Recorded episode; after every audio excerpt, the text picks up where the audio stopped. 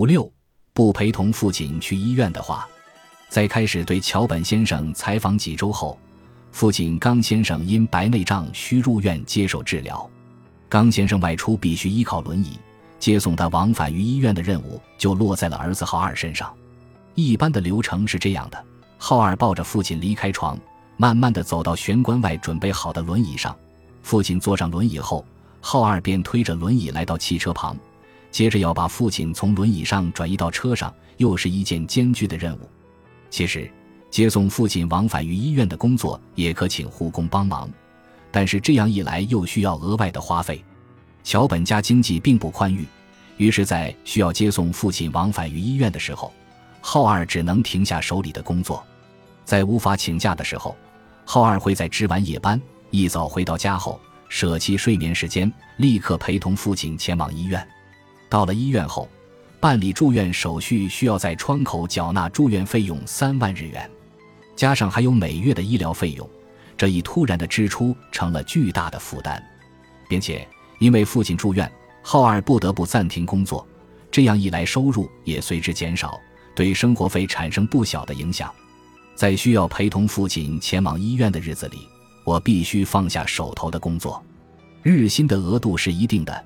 减少工作天数的话，相应的收入也会减少。目前正需要花医疗费，收入却减少了。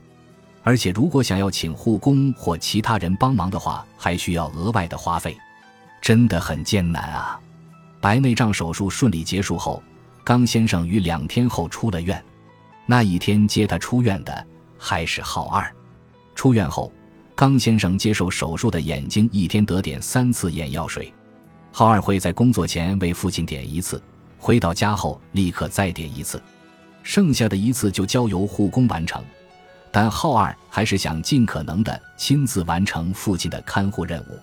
浩二先生现在内心最担忧的是，今后父亲的身体状况进一步恶化之时，自己是否还能一边维持目前的生活，一边兼顾父亲的看护。现在就算浩二不在家。父亲还是能够勉强靠自己的力量去卫生间，也能自主进食。但是今后，万一父亲患上了什么疾病，或是卧床不起，生活无法自理，该怎么办呢？浩二感到担忧不已。负担继续增加的话，能否避免两败俱伤的局面呢？不安的愁云笼罩在浩二的心头，挥之不去。我最感到担心的便是将来的生活了。目前。父亲生活的一部分还能自理，因此我还能外出工作赚钱养家。今后他的状况要是继续恶化，我可能就不得不辞去工作了。这样一来，收入就一落千丈。仅靠父亲的养老金的话，甚至还不足以支付房租。我们父子俩还能在这个家里生活多久呢？我真的深感不安。每天，浩二下班回家的路上都会为父亲购买食材，但是。为尽可能节约开支，他自己的餐食都是靠百元商店购买的速食咖喱解决。为补贴家用，浩二有时会连续上夜班或是值班，他已无暇顾及自己的身体了。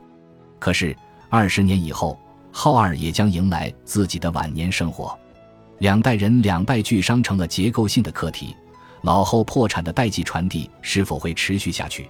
这一严峻的问题值得每个人深思。过去。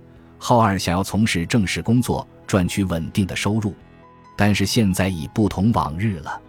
正因为浩二在从事着以小时计算的工作，他才能根据父亲的身体情况，合理安排工作和休息时间。